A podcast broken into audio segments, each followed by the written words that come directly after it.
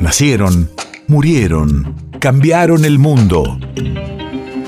En Nacional Doc, siempre es hoy. Siempre es hoy. 8 de mayo 1968. Hace 54 años se estrena María de Buenos Aires, la operita, como la definen sus autores, de Astor Piazzolla y Horacio Ferrer. Radio de la memoria. Cuenta con las voces de Amelita Baltar y Héctor de Rosas, y el propio Ferrer oficia de narrador. No es un suceso de público, pero se graba en un doble disco y adquiere importancia en el correr de los años. La primera colaboración de Piazzolla con Ferrer antecede a la serie de temas que escribirán en los años siguientes. Y al duro y dulce son fantasma de sus ecos las futuras Marías, repechando Santa Fe rumbo a otra aurora, se apurarán temblando sin saber por qué se apuran.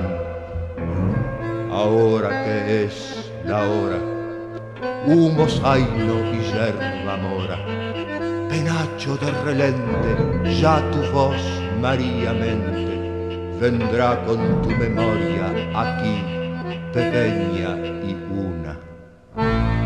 Ahora que es tu hora, María de Buenos Aires. Nuestra María de todas de Buenos Aires. Nuestra María eres todas las de Buenos Aires. Nuestra olvido eres entre todas las mujeres. Nuestra